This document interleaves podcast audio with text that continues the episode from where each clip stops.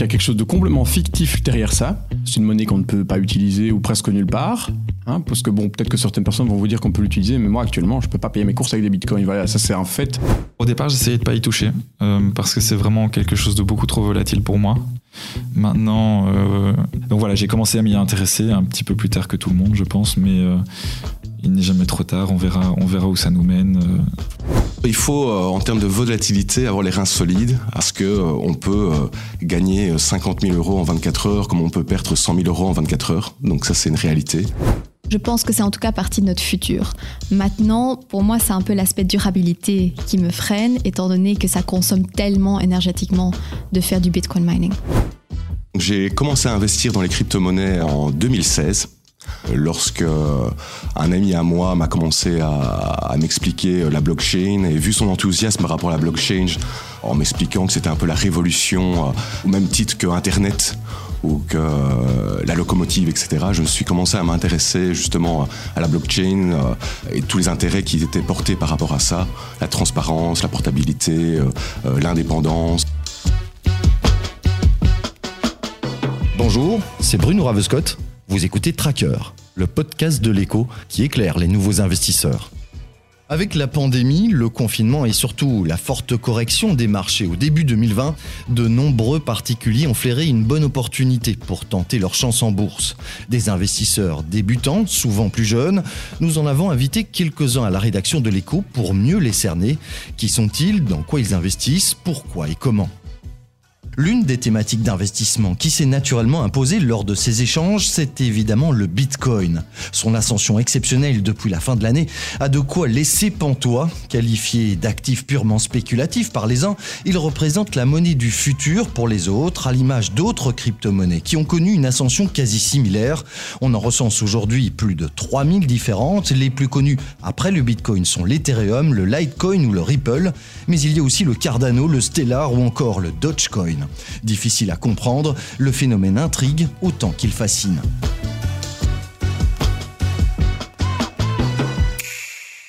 Les nouvelles plateformes en ligne sur lesquelles on peut investir en bitcoin et crypto-monnaies sont particulièrement bien placées pour mesurer l'ampleur du phénomène au travers du succès qu'elles rencontrent. Nous prenons la direction de l'avenue Louise à Bruxelles où se situe le siège de Bit4You, la principale plateforme belge en la matière. C'est son cofondateur Marc Toledo qui nous reçoit.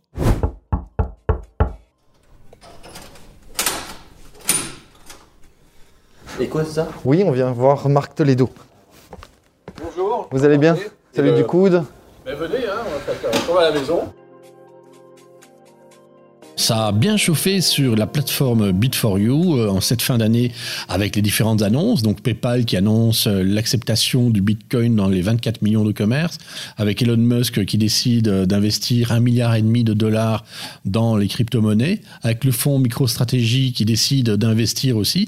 Cette confiance globale, elle devient effectivement globale. Donc on a aussi une prise de conscience des Européens, un petit peu en retard par rapport aux Américains, aux Asiatiques et même aux Africains mais cette prise de conscience fait que beaucoup de gens se demandent comment acheter du Bitcoin. Ils s'intéressent de très très près au Bitcoin. Effectivement, en étant la seule plateforme belge de crypto-monnaie, chez nous, le mois de décembre était carrément explosif. La beauté de, la chose dans, la crypto-monnaie, c'est qu'il ne faut pas être diplômé d'Harvard pour acheter de la crypto-monnaie. On ne doit pas avoir un compte dans des banques privées non plus. On ne doit pas avoir des millions d'euros pour investir. On peut investir à partir de 50 euros. Donc, sachant qu'on peut investir à partir de 50 euros dans de la crypto-monnaie, certains diront spéculer, mais dans l'absolu, pourquoi est-ce que les gens n'auraient pas le droit de faire prospérer leur patrimoine en prenant effectivement des risques, mais qui ne risquent rien n'a rien Les crypto-monnaies sont extrêmement volatiles, mais si vous regardez la plupart des tendances, ce que font les gens, les gens disent effectivement, il y a quelque chose.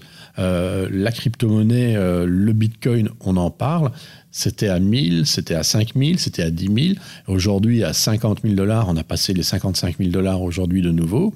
Il y a une véritable demande. Il y a beaucoup plus de gens qui demandent du Bitcoin à 50 000 dollars que des gens qui demandaient du Bitcoin euh, au lendemain de l'annonce du premier confinement au mois de mars, où on était aux environs de 4 000, 5 000 dollars. C'est assez impressionnant de voir comment cette confiance collective fait que les gens peuvent y accéder. Et encore une fois, le simple fait qu'on puisse y accéder avec 50 euros, change la donne. Vous n'êtes pas obligé d'avoir un personal banker qui va s'occuper de vos avoirs, etc., auxquels les gens n'ont pas accès. Et je crois que les gens ont le droit aussi, avec leurs 50 euros, d'essayer de, le faire fructifier, même plus, hein, 100 euros, 1000 euros, 100 000 euros, peu importe.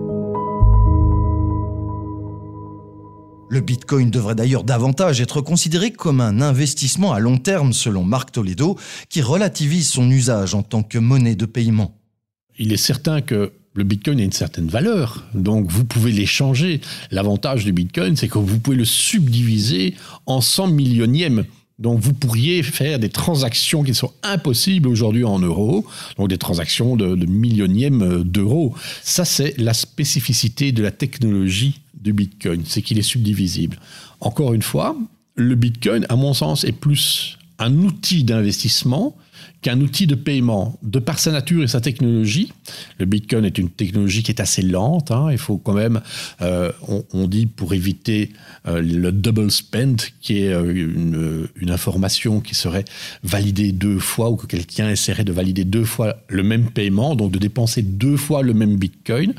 Il faut attendre cinq validations. Attendre cinq validations, ça veut dire attendre 5 fois 10 minutes, puisque le Bitcoin, un bloc est écrit toutes les 10 minutes. Donc attendre 50 minutes pour une transaction soit validée, c'est pas extraordinaire. En plus, le, Bitcoin, euh, le système ne permet pas de faire des milliers de transactions, euh, enfin, permet, mais pas autant, par exemple, que le système de Visa. Visa permet près de 80 000 transactions par seconde. Le système de Bitcoin ne le permet pas. Par contre, vous avez des tas d'autres crypto-monnaies qui sont faites pour ça, pour faire des dizaines de milliers de transactions par seconde, voire des centaines de milliers de transactions par seconde. Si vous regardez le développement de l'euro digital annoncé par la Banque centrale, l'euro digital, c'est un crypto-euro. Et ce crypto-euro va tourner sur une technologie qui est développée, vraisemblablement, c'est eux qui vont avoir le contrat, par la firme Ripple. Et cette firme Ripple, elle fait quoi? Elle fait du settlement interbancaire. Donc justement, pour des milliers de transactions. Donc encore une fois, le Bitcoin, c'est un instrument qui peut être utilisé comme moyen de paiement, mais ce sont surtout c'est surtout une valeur. Pour le paiement, vous pouvez payer comme avec une pièce d'or. Vous pouvez payer euh, en pièces d'or si vous voulez votre boulanger s'il accepte les pièces d'or, mais c'est pas le plus pratique. Donc c'est vraiment un instrument refuge. Et le paiement, lui, se fera dans d'autres monnaies, en euros par exemple. Quand on achète des bitcoins, moi j'ai l'impression que c'est purement spéculatif. Et là, c'est clairement, les gens qui achètent des bitcoins sont des gens qui veulent gagner de l'argent et sont pas des gens qui croient là-dedans. Hein.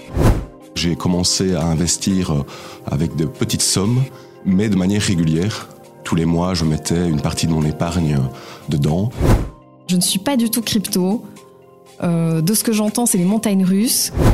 Le blanchiment d'argent a existé depuis des millénaires. On n'a pas attendu le bitcoin pour que ça se passe. Et quand on prend, c'est vraiment à la marge, c'est extrêmement marginal. Euh, ce qui se passe, on parle du darknet, etc., que justement on utilise euh, les crypto-monnaies euh, par rapport à, la confidentialité des transactions. In fine, ça représente 0,x%. Je pense pas que ce soit un argument qui soit tenable et valable par rapport à, la BCE ou par rapport à la Fed, etc., de, limiter ou d'essayer de, de, contraindre, si vous voulez, la machine qui est en cours et la révolution qui est en cours par rapport aux crypto-monnaies. Je pense que c'est en tout cas un actif qui sera très très présent dans le futur. Et je pense que je pourrais y investir dedans un jour, dépendant de comment la durabilité de cet actif se développe. Accusé de faciliter le blanchiment d'argent, le Bitcoin est aussi régulièrement pointé du doigt pour sa lourde empreinte environnementale liée à la pratique très énergivore du minage des crypto-monnaies. Peut-il malgré tout être considéré comme un pari sur le futur? Que vaut réellement le Bitcoin? Quelle place peut-il prendre à l'avenir? Des questions que nous allons poser à un professionnel de la finance et spécialiste de la thématique monétaire. De l'avenue Louise, nous rejoignons le siège de la Banque de Grove Petercam au centre de Bruxelles afin d'y interroger son patron, Bruno Coleman, également professeur à l'UC Louvain. Et on a même les plexiglas, c'est formidable ça. Monsieur va arriver tout de suite, d'accord? Bonjour. Vous allez bien Oui. On se met où On s'assied où? Le Bitcoin est un phénomène euh, incontestablement monétaire. Ce n'est pas une monnaie, mais c'est un phénomène monétaire. C'est une classe d'actifs qui s'est imposée. Et le Bitcoin a été euh, très rapidement en concurrence avec de nombreuses crypto-monnaies. On en a compté à un moment 3 à 4 000. Et donc c'est un phénomène qui possède sa propre dynamique, c'est-à-dire ses propres vagues de spéculation mais qui sont à mon avis entraînés par euh, une chose essentielle, c'est que les monnaies traditionnelles sont imprimées dans des conditions euh, phénoménales, puisque la relance, notamment associée au Covid, est liée au, réescompte, à la monétisation des dettes publiques, ce qui conduit en fait les États à demander à leur banque centrale d'imprimer des euros, des dollars, des yens, des livres sterling pour les financer. Et donc cette abondance de monnaie euh, laisse penser que peut-être il y aura à un certain moment une dépréciation de ces monnaies traditionnelles qui deviennent trop abondantes et que donc le Bitcoin peut jouer le rôle de- d'actif de refuge. Pour Bruno Coleman, la valeur du Bitcoin repose essentiellement sur la confiance qu'on lui porte, ou plutôt sur la confiance qu'on porte à son système décentralisé, qui échappe au contrôle des États et des banques centrales. En vérité, toute monnaie, tout phénomène monétaire est basé sur la confiance, sur la reconnaissance de l'actif comme étant un, un méta-objet, un super-objet, comme je le disais euh, tout à l'heure. Et euh, on peut très bien voir le Bitcoin comme étant en partie, mais pas totalement, l'expression d'une défiance euh, par rapport aux monnaies traditionnelles, un peu comme s'il y avait une sédition monétaire qui avait, qui avait lieu. Mais n'oublions pas une chose, c'est que toutes les monnaies, toutes les autres monnaies sont basées sur la confiance. Vous savez, quand, quand vous prenez un billet de 5 dollars ou de 5 euros, ça ne vaut pas 5 euros. C'est de la représentation de 5 euros. Vous savez qu'avec 5 euros, vous avez un certain pouvoir d'achat qui y est associé. Auparavant, les monnaies euh, étaient valeurs. Quand j'avais une pièce d'or ou une pièce d'argent, eh bien, par la force des choses, je pouvais considérer que ma monnaie avait la valeur de l'or ou de l'argent. Aujourd'hui, c'est une simple représentation monétaire, même au sein des banques centrales. En tout cas, depuis 1971, les monnaies ne sont plus garanties indirectement par le bilan d'une banque centrale, par un poids en or. Et donc, c'est l'attribut de confiance qui est important. C'est l'association sociologique. Et il faut donc qu'une autorité supérieure donne cet attribut de confiance. Dans le cas des monnaies traditionnelles, ce sont les États qui sont l'expression régalienne la plus aboutie, avec les banques centrales qui, euh, qui, sont, euh, qui en sont partiellement indépendantes. Dans le cas du Bitcoin, c'est en fait la multiplicité des transactions qui crée l'attribut de confiance. C'est-à-dire, c'est le réseau en tant que tel qui, par sa, son, propre développement, sa propre dynamique, conforte l'attribut de confiance associé au Bitcoin. Parlant différemment, plus il y a de gens qui utilisent Bitcoin, plus le Bitcoin va devenir valide pour ceux qui l'utilisent. Si, par contre, du jour au lendemain, un problème technologique majeur survient et que les Bitcoins disparaissent, eh bien, l'attribut de confiance va s'estomper immédiatement et, et la monnaie va disparaître. Donc on parle bien des mêmes choses, sauf qu'effectivement, vous l'avez dit, c'est un réseau, c'est décentralisé dans le cas des bitcoins, tandis que les monnaies traditionnelles concentrent l'attribut de confiance par un État et une banque centrale. Un attribut de confiance pour lequel Bruno Coleman fait d'ailleurs un parallèle avec les religions. Une religion est basée sur des adeptes. Une religion est souvent euh, une représentation métaphysique, il faut y croire. Et pensons à Jésus-Christ, qui est à la base de la chrétienté, qui d'abord était un rebelle euh, par rapport à Rome, bien mort par les Romains, mais trois siècles plus tard, sa, sa religion était religion d'État chez les Romains. Donc parfois, les États recapturent la dissidence. Moi, je crois que nous sommes à l'aube d'un phénomène monétaire majeur, gigantesque, d'une importance équivalente à l'invention du papier-monnaie au début du XVIIIe siècle par quelqu'un qu'on appelait euh, John Law. Pourquoi? Parce que les États vont devenir de plus en plus invasifs, vont vouloir absolument tracer la monnaie. Or, la monnaie aujourd'hui est anonyme. Quand je reçois un billet de 20 euros ou que je le dépose auprès d'une banque, il est prêté à d'autres personnes, je n'en connais ni l'origine ni l'aboutissement. Le jour où les États seront capables de tracer la monnaie, c'est-à-dire de pister la monnaie, comme si chaque billet était numéroté, et qu'on pouvait associer chaque billet à un détenteur provisoire et une transaction, l'acte administratif serait facilité en matière de levée d'impôts, en matière de contrôle de masse monétaire, d'imposition des taux d'intérêt. Ça a été en fait théorisé dans les années 30 par un économiste qui s'appelait Fischer, qu'on a appelé le plan de Chicago. C'est-à-dire que la monnaie n'est plus créée par les banques commerciales, par un flux, ce qu'on appelle le multiplicateur du crédit, mais la monnaie n'est plus qu'un stock de banques. C'est une vieille école anglaise d'ailleurs, la Currency School, qui l'avait, qui l'avait inventé. C'est un stock de monnaie. Si les, banques centrales s'arrogent le pouvoir de créer des monnaies digitales, qu'on va bien sûr plus appeler des crypto-monnaies, parce que crypto, ça veut dire caché, et que les banques centrales sont capables de pister la monnaie, ça veut dire que toutes les transactions même les moins avouables, seront pistés par l'autorité, et donc on va rentrer dans un monde, en fait, progressivement de dictature monétaire. Et je pense que c'est pour cette raison que les banques centrales ont toujours, et je l'ai écrit déjà depuis 5-6 ans, ont toujours observé avec beaucoup de circonspection et beaucoup d'attention le phénomène du Bitcoin. Je m'étais dit à l'époque, et je crois que l'avenir me donnera raison, parce qu'un jour, les États vont lancer leur propre monnaie digitale. C'est le cas du dollar, c'est le cas de la monnaie chinoise, et on connaît les projets de la Banque Centrale Européenne. Donc c'est une révolution monétaire. L'anonymat de la monnaie va disparaître, et le rôle des banques va en être profondément modifié. Parce que si la monnaie devient un stock, ça veut dire que quand j'emprunte de l'argent auprès d'une banque, je sais d'où il vient. Je sais que c'est M. A, B, C, D qui ont déposé de l'argent, qui m'ont indirectement prêté de l'argent. Indirectement, M. A, B, C, D sait à quoi sert leur argent. Et donc le rôle des banques va complètement se modifier et le pouvoir des banques centrales va augmenter. C'est un monde au sein duquel ben, l'État devient de plus en plus important.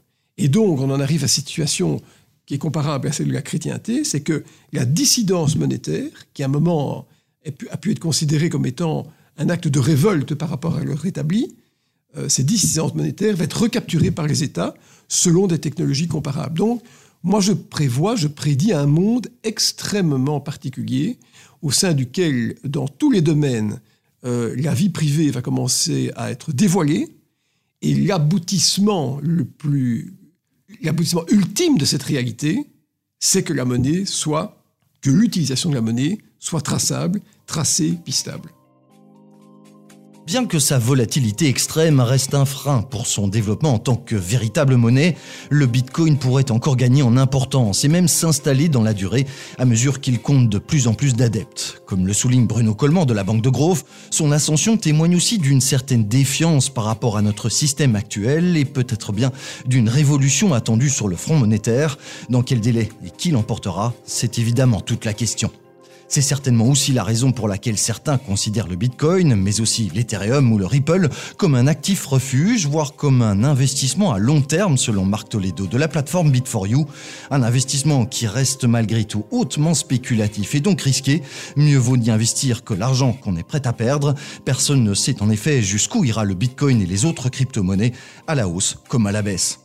Peut-on en dire de même pour les actions de la big tech américaine, les GAFAM et Tesla qui ont aussi atteint des niveaux stratosphériques en bourse avec la pandémie C'est l'objet de votre troisième épisode de Tracker que je vous invite à découvrir sans tarder sur votre plateforme de podcast favorite.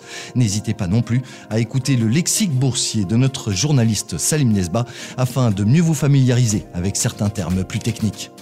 C'était Bruno Ravescott pour Tracker, un podcast de l'écho réalisé par Nicolas Baudou et préparé avec Salim Nesba et Nicolas Becquet.